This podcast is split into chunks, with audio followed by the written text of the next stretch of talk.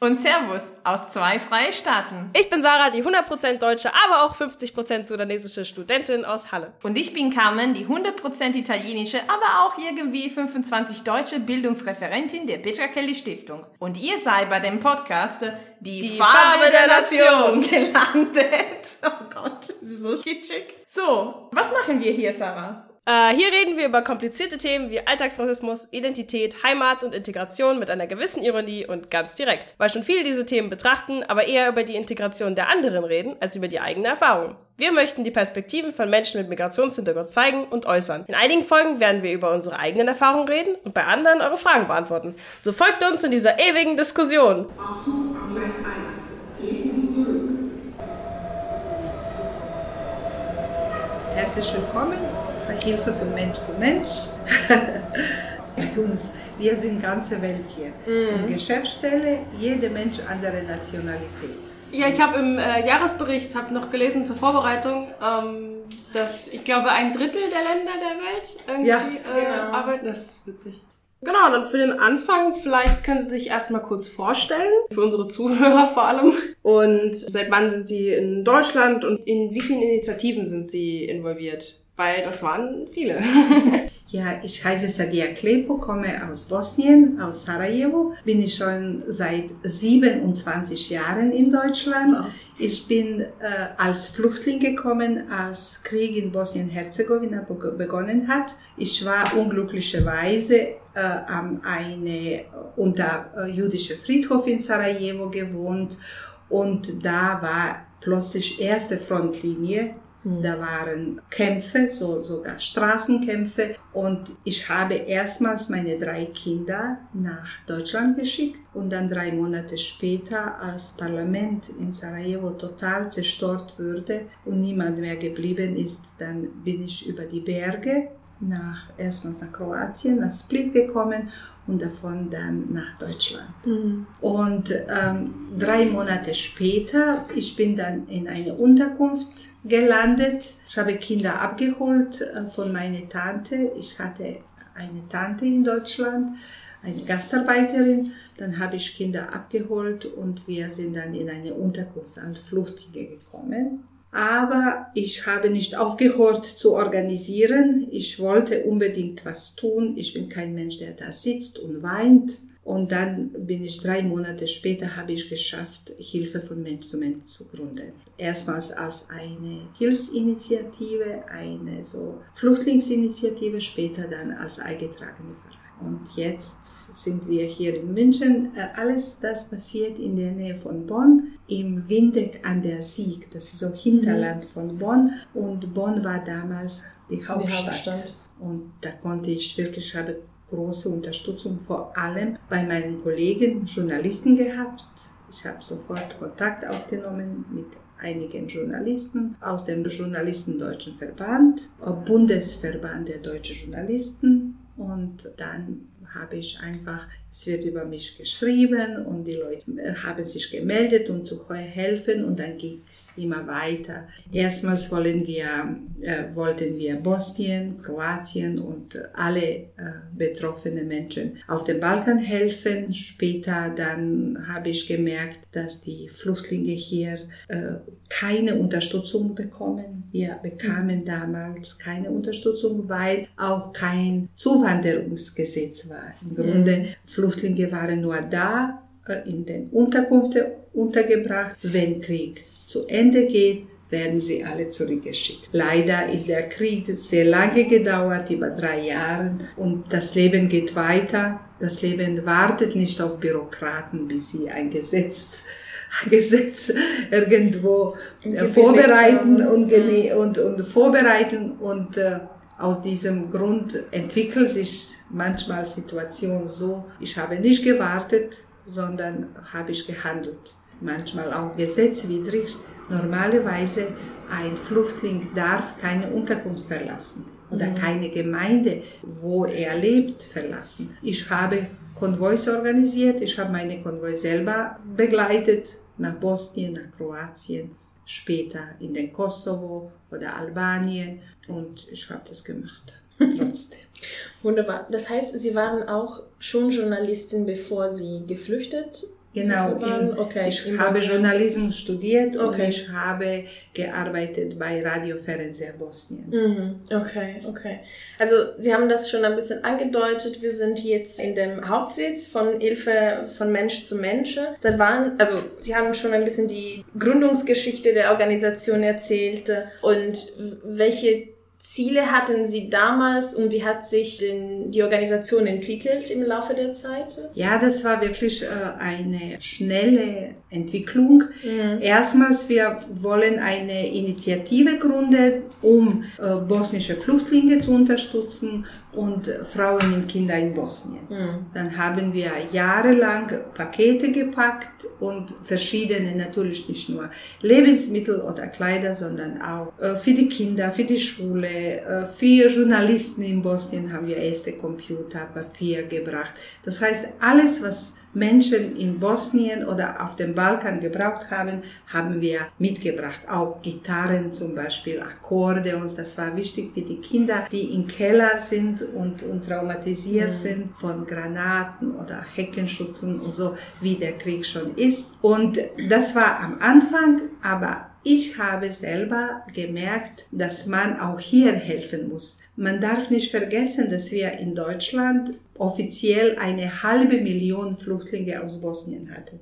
Offiziell. Ich glaube, es war sehr viel mehr. Mhm. Ich glaube 750.000 mindestens, weil auch äh, damals waren Gastarbeiter da und die Gastarbeiter haben ihre Familien auch geholt mhm. und für sie gesorgt, so dass die Behörde nicht richtige Zahlen hatten. Ich war sehr viel unterwegs, ich habe äh, Hilfsgüter gesammelt und ich habe wirklich gemerkt, dass es sehr viele Bosnier, Kroaten, Serben, Albaner überall waren. Das war äh, eine riesige, riesige Flüchtlingsgruppe aus dem Balkan und ich habe gemerkt, dass man mit denen arbeiten muss, dass man diesen Menschen, die da sitzen in den Unterkünften, einfach helfen muss, als selbst ein, ein Selbstleben leben im, im Hände zu nehmen, was zu ändern, nicht nur sitzen und warten. Hier in Bayern, Kinder dürften nicht in die Schule. Könnt ihr mhm. euch vorstellen, wie, wie, tragische Konsequenzen dann hätte. Und dann, wir haben auch Schule organisiert überall in Deutschland. Wir haben eine Koalition gegründet, Koalition, viele Organisationen, viele Bürgerinitiativen und haben uns aufgetauscht, äh, ausgetauscht. Das war auch eine Menschenrechtlerin aus Berlin, Berber Bolay Leider lebt sie nicht mehr und sie hat auch uns sehr viel unterstützt. Äh, sie hat diese Kooperation gemacht mit den Behörden. Wir sind überall, wir sind demonstrieren gegangen. Nicht, dass man Rückführung macht oder dass man Leute da äh, jahrelang in Unterkunft ohne Unterstützung lässt, sondern wir haben gekämpft, dass die Kinder in die Schule gehen. Wir haben gekämpft, dass die Mutter Unterricht bekommen. Wenn sie zurückkehren, dann werden sie auch bestraft. Als sie nach Deutschland kamen, haben sie mindestens ein Jahr verloren, weil sie nicht Deutsch konnten. Wenn sie dann drei, vier Jahre hier ihre Muttersprache und auch nicht in die deutsche Schule gehen, dann werden sie dort, wenn sie zurückkommen, auch Jahre verlieren. Mhm. Das heißt, können sie mit diesem Programm nicht verfolgen. Deswegen haben wir uns bemüht, in zwei Richtungen zu handeln. Erstmals, dass die Kinder in die deutsche Schule kommen und dass die Kinder auch Muttersprache lernen, wenn eines Tages sie zurückkommen, dass sie sich einfach an die Schule eingewohnt haben und Schule in der Heimat weiter besuchen können. Mhm. Und das war am Anfang. Später haben wir uns immer wieder, später kam dann 97, 98, da kam diese Rückführung Plötzlich äh, haben sie sich Innenminister getroffen und haben sie entschieden, alle Bosnier müssen zurück hm. in die Heimat. Bosnien war total zerstört, total zerstritten. Noch heute, fast 30 Jahre danach, kann man dort nicht leben. Wir haben jetzt Situation, dass tausende junge Fachkräfte verlassen Bosnien, um nach Deutschland zu kommen, hier zu arbeiten. Das ist die sogenannte Balkan, Westbalkan-Regelung. Mhm. Und nach dieser Regelung durften Leute hier kommen und arbeiten. Und Bosnien war überhaupt nicht bereit, diese Leute zurückzunehmen. Da war zerstört, Politik war zerstritten, das war Republika Srpska und Föderation. Sie konnten sich nicht einigen. Es gab keine Polizei, es gab keine einheitliche Regierung und natürlich, das war sehr schwierig, Leute zurück zu begleiten. Und wir haben auch diese schwierige Rolle übernommen, meine Organisation mit noch einige Organisationen. Aber wenigstens, wenn die Leute zurückkehren, dass sie ihre Hab und Gut, die sie hier gesammelt haben, zum Beispiel 92 sind sie gekommen, sie haben gearbeitet, einige haben sie was äh, gekauft oder geschenkt bekommen. Wenn sie sieben, fünf Jahre später, 97, dass sechs Jahre später, 98, zurückkehren, dass sie was dort haben. Wir haben Rückkehrtransporte organisiert. Es war große Aktion, weil die Leute einfach wollen was aufbauen und wollen ein vielleicht etwas beginnen zu arbeiten, etwas Selbstständiges oder, oder ihre, ihre Häuser auf, aufzubauen, reparieren. Und da haben wir dann bis circa 2000, 2001 haben wir diese Rückkehrtransporte organisiert. Wir haben hunderte Familien zurückbegleiten und mit, in der Zusammenarbeit mit der Europäischen Union haben wir auch ein paar Projekte bekommen, wo wir für die Leute mehr machen, vor Ort mehr machen können. Dass wir Schule unterstützen, dass unsere Kinder in die Schule kommen, dass wir Wohnungen entweder Mieten zahlen oder Häuser reparieren. Und damit haben wir uns beschäftigt. Und als wir nach München kam, kamen, Anfang 2001, haben wir Sitz von Windeck nach München versetzt. versetzt, verlegt. Und da haben wir ganz andere Klientel gehabt. Mhm. Da haben wir begonnen, auch mit anderen Flüchtlingen zu arbeiten. Mhm. Da kamen Leute aus Kurdistan, aus dem Irak, kamen Leute aus Afrika und dann haben wir uns einfach interkulturell und international entwickelt. Mhm. Dann haben wir Beratungsdienste, Migrationsberatung, Flüchtlingsberatung begonnen für alle Flüchtlinge, für alle Migranten, Integrationsprojekte, Jugendprojekte, Krippen, Kindergarten, das heißt alles, was eine Familie hier in München gebraucht hat und die, die anderen waren nicht so bereit, so schnell zu reagieren. So, zum Beispiel Mutter, da kam 2005 Zuwanderungsgesetz. Alle Migranten müssen Deutsch lernen plötzlich. Mm. Wie können sie Deutsch lernen in München? Wo kann eine Mutter mit zwei, drei kleinen Kindern Deutsch lernen? Es gibt keine Kindergarten und keine Krippenplätze. Wenn sie auch gibt, sie sind zu teuer. Die Migranten, die angekommen sind, die können das nicht zahlen. Mhm. Und deswegen haben wir Krippen und Kindergarten eröffnet, um nur für, für Mutter, die Deutsch lernen, um denen zu ermöglichen, dass sie Deutsch lernen können. Eine Gruppe Vormittag, eine Gruppe Nachmittag das ist relativ billig oder total kostenlos, so dass die Familie wirklich konnten sich leisten, Deutsch zu lernen. Und dann weitere Projekte und weitere Arbeit. Wir haben ein mhm. großes Sprachzentrum. Einfach, wir haben nach Bedarfs gehandelt. Mm. Wir haben gesehen, wo gibt es Probleme in der Gesellschaft und wenn wir diese Probleme erkannt haben, haben wir gesagt, okay, wir machen das. Ja, schön wurde bereits angeschnitten, dass Bildung eine ganz große Rolle spielt bei den Aktivitäten. Und wir wollten fragen, wie hat sich die Lage seit der Begründung des Vereins geändert? Wurde auch schon ein bisschen angeschnitten und äh, braucht man heutzutage neue Bildungsangebote und wie hat sich das alles gewandelt? Meiner Meinung nach, Bildung ist sehr wichtig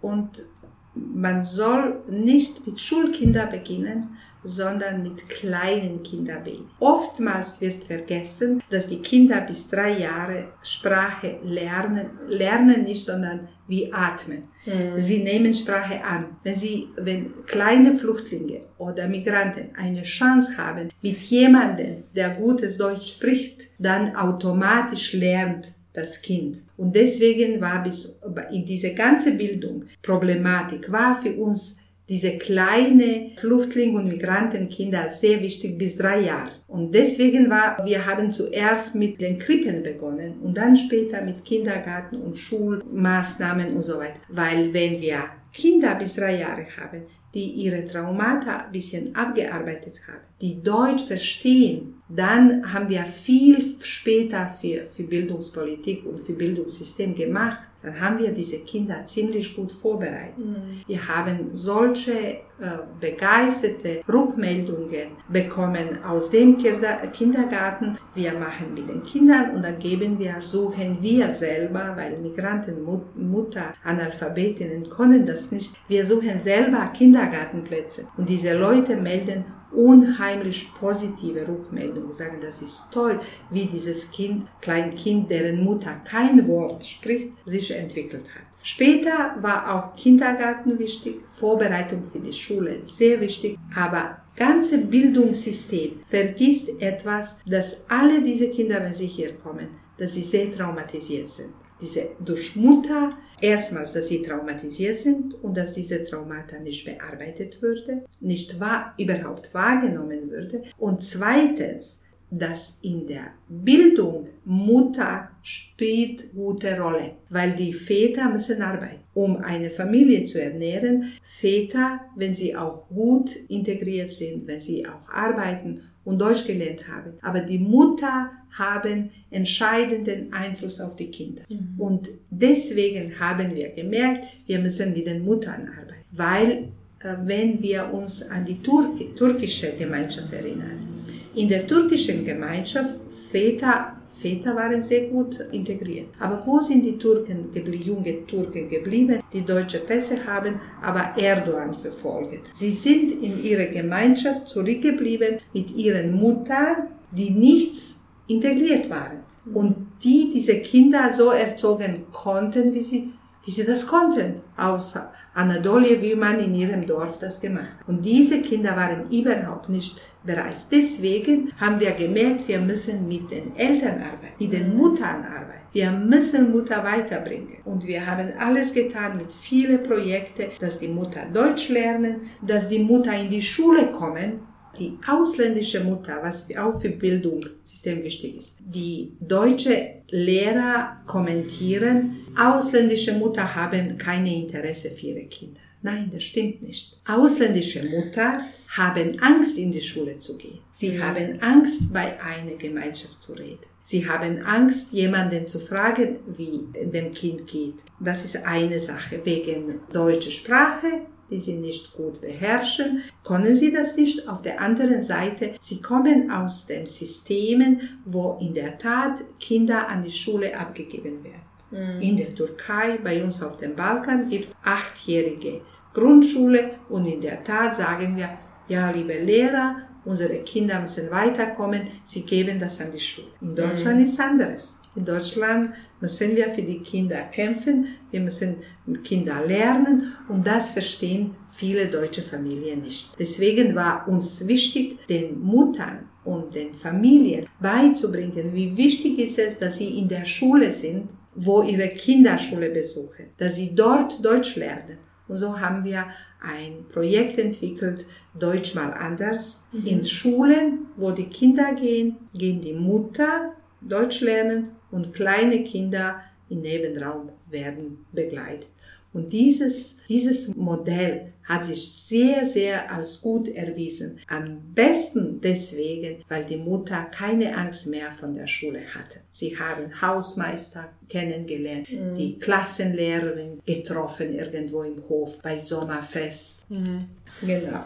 genau. Und, äh, und das war, das war zum Beispiel so ein Modell, so ein Projekt hat Tausende Familien geholfen. Man kann so schön helfen mit solchen Projekten, wenn man versteht die Situation der Ausländer, weil von den Ausländern würden nur erwartet, dass sie sich anpassen, mhm. aber würde nicht überlegt, welche Rahmenbedingungen wir machen, dass diese Familien sich entwickeln können und welche Impulse geben wir oder welche, welche Unterstützung geben wir, dass diese Familien Kinder gut erziehen, dass sie morgen in diese Gesellschaft sich einbringen können, gute Fachkräfte sein können und, und Arbeitnehmer. Und das wird vergessen. Und deswegen ist Bildung für uns sehr wichtig. Mhm. Äh, deswegen haben wir auch Sprachzentrum gemacht, haben wir alles um Bildung herum zu unterstützen. Wir haben in den Schulen dann auch verschiedene Projekte. Zum Beispiel haben wir gemerkt, in diese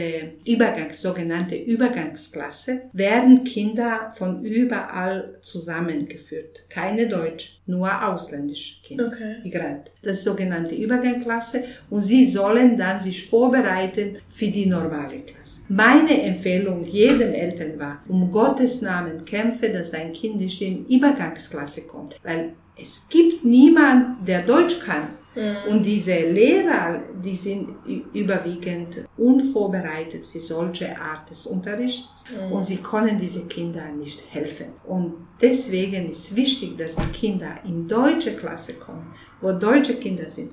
Weil meine Kinder hat Glück, sie waren dann in eine deutsche, sie sind in, war keine Übergangsklasse 92, Gott sei Dank. Und dann konnten sie nach drei Monaten perfektes Deutsch. Mhm. Unter Deutsche. Einer war sechste Klasse, einer war fünfte Klasse und der Kleine ist in die Schule erst gekommen, in, in die erste Klasse und war überhaupt kein Problem in der Schule. Meine mhm. alle drei Kinder sind Akademiker. Der jüngste Sohn hat Doktorarbeit gemacht als einer der Besten in Deutschland letztes Jahr. Schön. Und, und das, das ist das, wenn, wenn die Vorbereitungen gut sind und wenn die Kinder mhm. richtig unterstützt werden. Und dann können sie, ich glaube, jedes Kind kann lernen. Jeder soll nicht Akademiker sein, aber einen entsprechenden Beruf zu haben, ich glaube, kann jeder Ausländer. Und wir haben heute sehr viele Abgänger in der Schule, mhm. sehr, sehr viele Abgänger, weil keine Voraussetzungen auch in der Schule gibt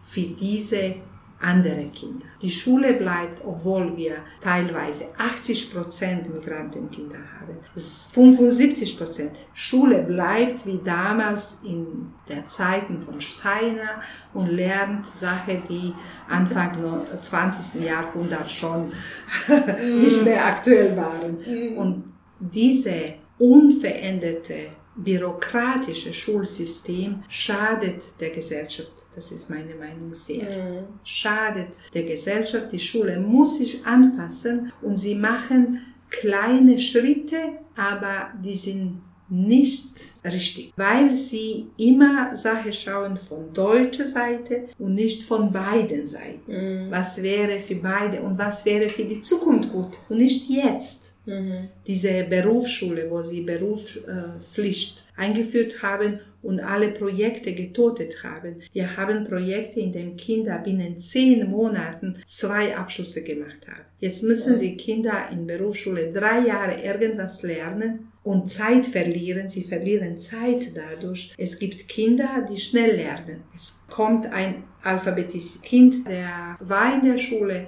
irgendwo aber hat nicht Analphabet gelernt.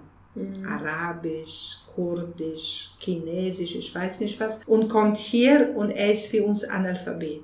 Aber er ist nicht dumm. Ja. Wenn er Analphabet ist, dann müssen wir da einsetzen und dann ihm weiterbringen, wo er dann besser ist und wo er schnell lernt. In der Berufsschule gibt es sowas nicht. In der Berufsschule gibt es immer Berufe, die vorgesehen sind. Schreiner, Bürokauffrau, ich weiß nicht was alles. Mhm. Aber niemals wird was gemacht, dass diese Kinder schneller, dass diese Vorteile und Kenntnisse dieser Kinder und Referenzen und alles, was sie mitgebracht haben, dass das hier ausgenutzt mhm. wird. Leider wird das oftmals zerstört, statt unterstützt, zerstört. Nein, bei uns in Deutschland, wie lange höre ich, Frau Klepo, Sie sind in Deutschland. Okay, seit Ewigkeit. Frau Klepo, aber das geht nicht. Ich habe gesagt, aber bei mir ging immer, auch in Deutschland so. Und noch heute, nach so vielen nach so viele Errungenschaften, die ich mhm. gemacht habe, noch immer kommen mir Leute und sagen, das geht sowas in Deutschland nicht. Ja. Und das finde ich große Schade. Ja, ja weil das, das Potenzial ja, stört. Darf ich fragen, wie Ihre ganze Initiativen und Projekte von Hilfe von Mensch zu Mensch von der Schule wahrgenommen werden? Weil, also, wenn Sie beispielsweise dieses Projekt mit der Mutter und der Unterstützung von ähm, Kitas. Ich meine, ich kann mich gut vorstellen, dass manche Schule es so dankbar sind, dass sie quasi ihre Bildungsauftrag ergänzen, unterstützen, aber manche auch so denken, naja, wir entscheiden, was Bildung ist und die Strukturen sind so, was, was möchten sie quasi machen? Also meine Antwort äh, haben Sie schon gesagt. Mhm. Es gibt Schulen, wirklich die Schulleiter, Schulleiterinnen sehr gerne unser Angebot angenommen haben. Wir haben Schulen, wo wir seit fast 20 Jahren dabei sind mit verschiedenen Projekten. Deutsch mal anderes, schulvorbereitete Maßnahmen, Projektcom und so. Es gibt Schulen, wo wir nie reinkommen können. Was ich aber jetzt schlimm finde, Jetzt ist alles zentralisiert. Jetzt entscheidet alles jemand, der im Kultusministerium sitzt. Und äh, jetzt Schulen haben keine freien Räume.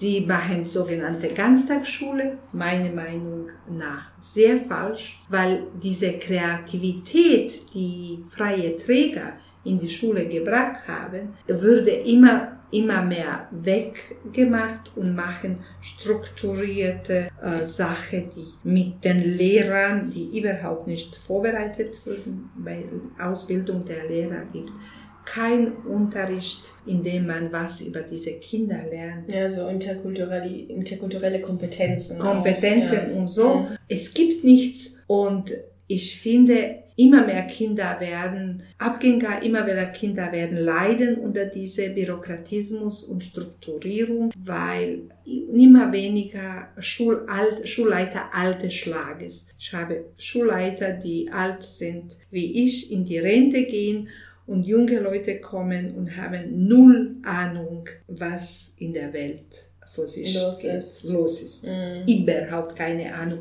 Sie sind gestresst. Natürlich.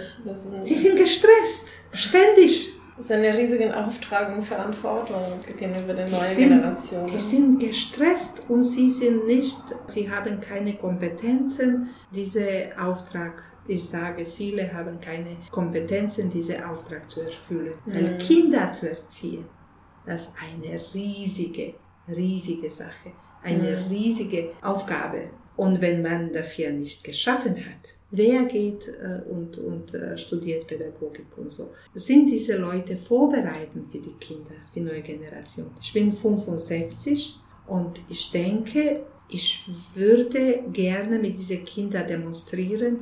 Ich denke, dass wir diese Erde ganz schnell zerstören werden. Mhm. Und ich denke nicht über Kleinigkeiten, ob Projekt abgerechnet ist oder so. Natürlich denke ich das alles, dass, dass Leute Lohne bekommen.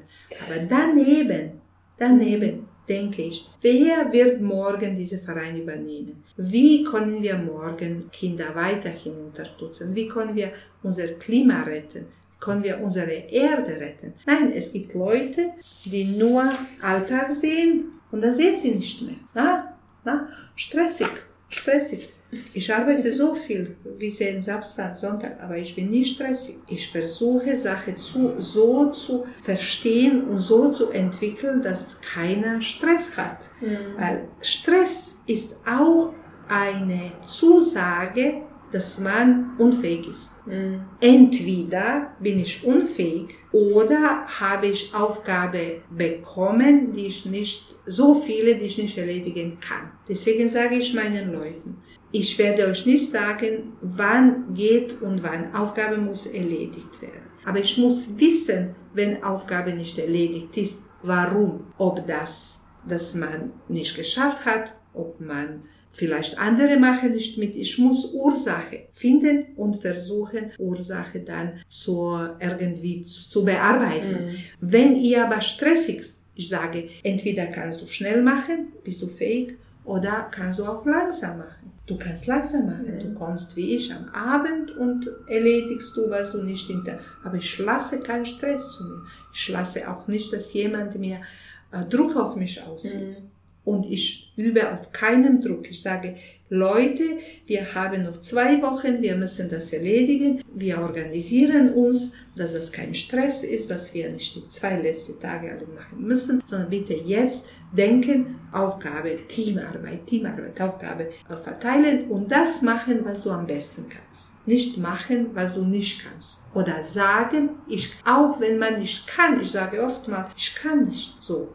Das ist nicht meines. Und das ist sehr gut zu sagen, bevor man Burnout hat, Schizophrenie bekommt, was alles von, von Krankheiten jetzt junge Leute haben. Und zwar diese sehr erfolgreiche, ja. sogenannte erfolgreiche. Nach drei Jahren, sie sind fix und fertig. Kein mhm. Mann, keine Frau, kein Hund, keine Gesundheit, nichts. Und ist das Sinn der Sache? Nee. Ist das Sinn der Sache?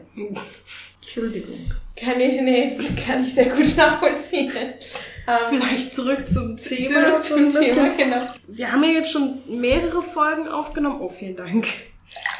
Und in einer hatten wir uns gefragt, was Integration eigentlich ist und was das eigentlich bedeutet. Und das wäre auch meine Frage an Sie. Also was ist für Sie Integration und was es vielleicht in so einem Integrationskurs auch beinhaltet? Also was ist da drin, wie ist das konzipiert und weil das hat sicherlich auch was mit der Definition zu tun, wie man sich Integration vorstellt. Integration ist für mich in eine Gesellschaft kommen Leute, die sind schon länger da und da kommen auch andere, ob in eine Gesellschaft oder in eine Firma oder in einen Verein. Integration für mich ist, dass die Leute, die kommen und die Leute, die da sind, gleiche Voraussetzungen haben, sich weiterzuentwickeln. Und so zu entwickeln, dass das zu gute äh, weitere Entwicklung beiträgt. So würde ich das, wie ich das sehe. Das heißt, mhm. äh, Integration ist für mich nicht, dass Ausländer, die kommen, nur Deutsch lernen und, und arbeiten. Integration ist für mich, sind die Gesetze, die Voraussetzungen, die Rahmenbedingungen, die und sehr wichtig für mich, von allen diese, sehr wichtig, Empathie. Mhm. Integration ist Emotion, egal was man sagt.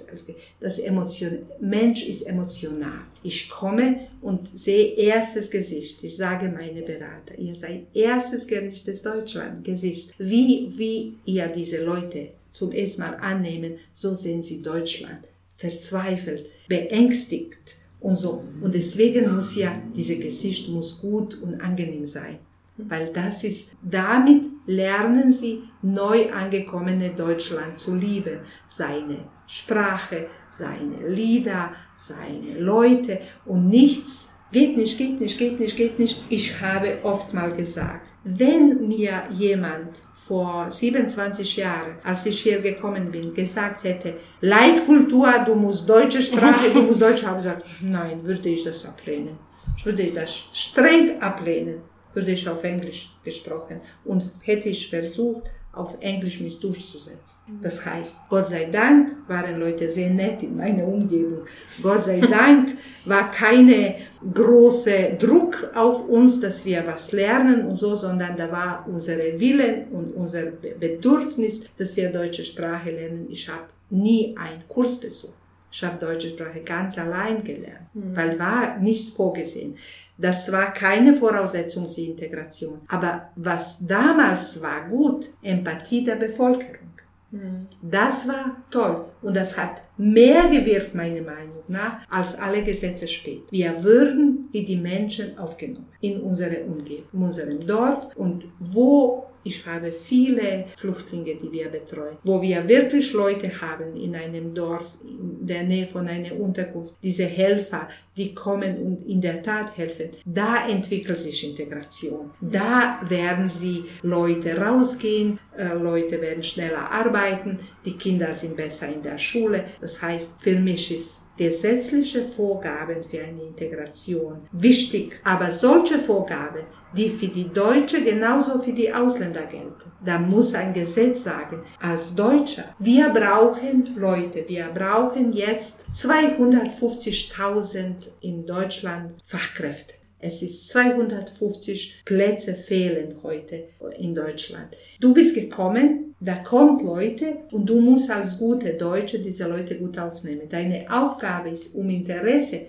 der Zukunft von Deutschland und deine Kinder und Enkel ist Interesse, dass diese Ausländer sich sehr gut fühlt, sehr schnell Deutsch lernt und sehr schnell einfach Steuer zahlt. Das ist ganz pragmatisch. Das heißt, aber ich sehe nicht, dass die Deutsche solche Aufgabe bekommen. Und ich sehe nicht, dass sie sowas sehen. Ich sehe, dass sie Ausländer ablehnen. Mhm obwohl sie sie brauchen. Wer ist in, in Pflegeheime? Wer ist in, in Krankenhäusern? Ausländer. Zu 90 Prozent kommt kaum kein einer Deutscher vorbei. Und trotzdem, Ausländer kriegen weniger Geld, Ausländer machen schlimmere Arbeiten für gleiche Geld und so. Und das ist für mich schade, das ist eine falsche Art der Integration, indem man nur von einer Seite erwartet Integration. Mhm. Aber inter bedeutet beide Seiten ja, und nicht inter.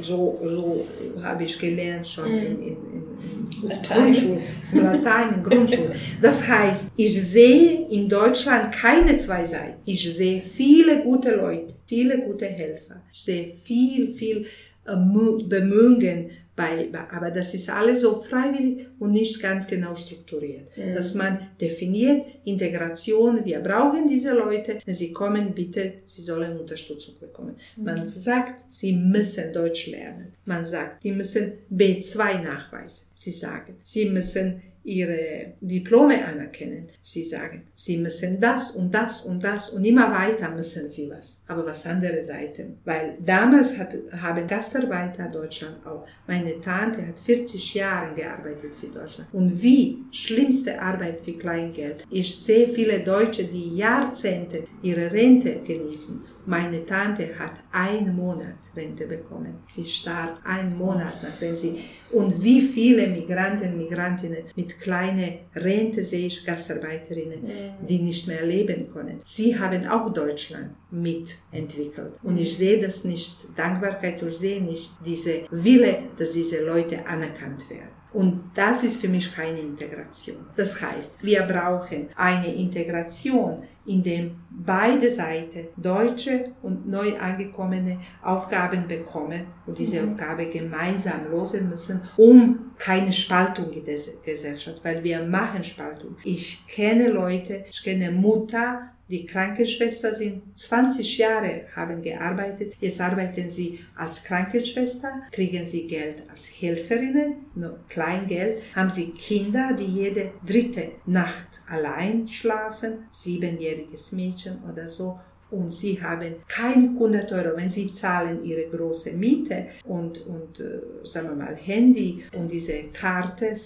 diese MVV-Karte, dann haben sie nicht zu leben. Sie nicht zu leben. Und da, das ist für mich ein großes Problem. Mhm. Ähm, jetzt abschließend, um das Thema leicht zu wechseln, aber doch bei der Integration im Sinne von einer Kommunikation, die aus beide Seiten kommt. Äh, Frau Klippo, Sie sind noch nicht nur Gründerin von Hilfe von Mensch zu Mensch, sondern auch äh, Redaktorin bei Radio Lora. Sie betreuen das Programm Blickpunkt Balkan in München und weil wir eben einen Podcast aufnehmen, uns würde interessieren, was ist für Sie besonders an Radio- bzw. Tongespräche? Also bringen diese Gespräche, die man hören kann, vielleicht ein bisschen noch weiter zur Verständnis und Kommunikation? Wie, wie ist Ihre Erfahrung? Wie, wie wird das Programm auch wahrgenommen? Leider muss ehrlich sagen, Radio Lora wird nicht viel gehört. Mhm. Das ist für mich sehr interessant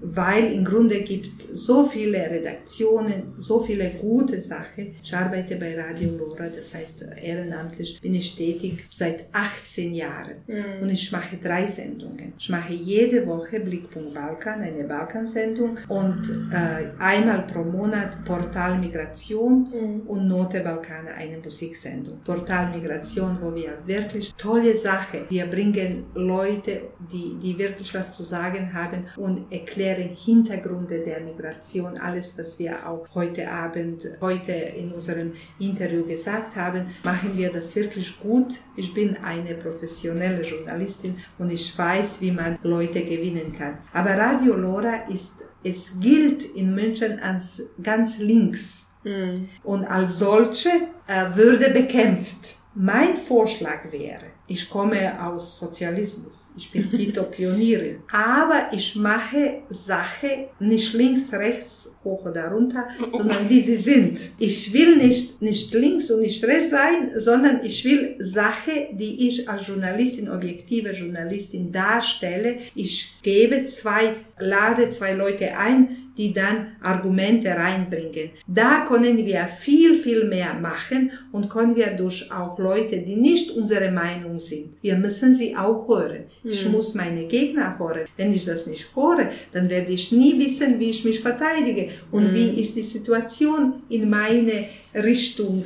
Das heißt, Radio Lora muss, ich habe letzte Woche auch gesagt, wir müssen eine, einen Handlungsplan machen, wie wir junge Leute, wie wir neue Hörer gewinnen. Weil wir hatten jetzt Gespräch im Landtag und im Landtag wurde uns knallhart gesagt, für, für uns im Landtag seid ihr nicht wichtig, weil ihr keine Hörer habt. Mhm. Wie Radio Hora, welcher Maßstab ist, weiß ich nicht ganz genau, wie mhm. Medienzentrale das macht. Ich bin mir sicher, dass ich sehr viele Hörer habe, weil ich habe Rückmeldungen mhm. aus äh, alle aus Balkan oder Migration. Die Leute hören meine Sendung. Aber jetzt ist Zeit, nicht mehr Radiozeit, sondern wir müssen Radio mit Video kombinieren, mhm. um junge Leute zu gewinnen. Ich habe eine, ein Modell gemacht. Ich bin eine alte Frau, aber ich sofort mache ich neue Sachen. Ich habe dann live meine Sendungen mhm. live übertragen im Facebook über Facebook Live. Mhm. Das war so eine so eine tolle Reaktion, weil die Leute wollen aktuell und wollen sehen und wollen erinnert werden. In München gibt Überangebot. Ich sehe manchmal, dass ich nicht Lora höre, obwohl mhm. das mein Radio ist und will weiß ich, dass sehr viele gute Beiträge gibt, dass ich sehr viel davon lerne. Aber ich höre als eine Sünderin Gong, weil gerade drei gute Lieder da waren und hat mir gut alles gute Lieder von diesen Engländern, die ich dann gesehen habe. Das heißt, man muss bei Radio Lora anderes machen. Mhm. Wir müssen Schritt mit der, mit der Entwicklung machen. Radio darf nicht Radiofunk, der bayerische Radio. Sie können sich leisten. Das ist riesige, riesige Stadt, Freistaat Bayern. Es gibt alte Leute, viele alte Leute, die immer seitdem ich hier bin, höre ich immer diese und jene Sendung und sie haben ihr Stammpublikum, bis dieses Stammpublikum nicht stirbt. Entschuldigung. die sind 70, 80, 90 und immer hören gleiche Sendung. Das, das ist das, was äh, BR gehört. Höre ich auch manchmal BR, wenn ich weiß, es ist eine interessante Sendung. Aber wir müssen bei Radio Lora als Kleinradio, wir müssen anderes handeln. Wir müssen alle neue Videos, Facebook, Twitter, Instagram. Wir müssen das benutzen, um Leute einfach für uns gewinnen, mhm. weil es ist so ein Angebot. Ich sehe bei mir, wenn ich dann, ich kann, ich habe keine Zeit am Facebook immer zu hängen. Aber wem höre ich im Facebook? Wer entweder ich kenne oder wer sehr aggressiv ist.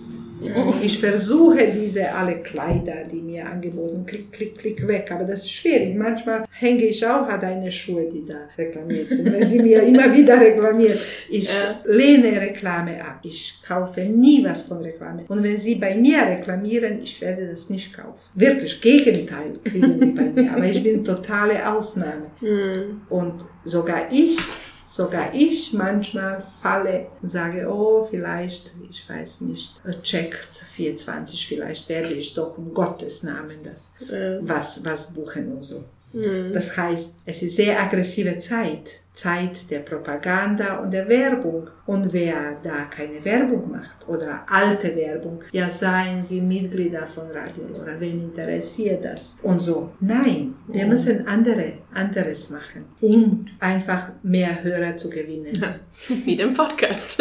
Podcast sind gut. genau, genau, dass man immer hören kann. Mm. Dass man immer das zur Verfügung hat, wenn man Zeit hat, dass man hört. Mm. Danke. Das war wirklich toll, Sie kennenzulernen. Es ist auch sehr inspirierend zu sehen, wie Sie nach so vielen Jahren immer noch mit viel Elan und Leidenschaft Ihre Arbeit leisten und auch zwischenmenschlich für Sie sehr wichtig ist, weil im sehr Endeffekt wichtig. diese ganze Bildungsarbeit hat nur mit Menschen zu tun, auch den, den Radioarbeit und es ist wichtig zu wissen, dass Menschen dahinter stecken, die wichtig ist, dass dir gut geht und dass alles im Endeffekt für deine Zukunft gemacht wird und auch für die, für die Zukunft des Landes, weil es im Endeffekt, genau. das Land entsteht aus genau. allen Menschen, die, die hier wohnen und arbeiten und in die Schule gehen. Ich habe vor kurzem geschrieben, als diese von der Leyen, als Kommissarin und diese Dorfjunge wie heißt Dorfjunge aus Bayern, der der Kommissar sein sollte.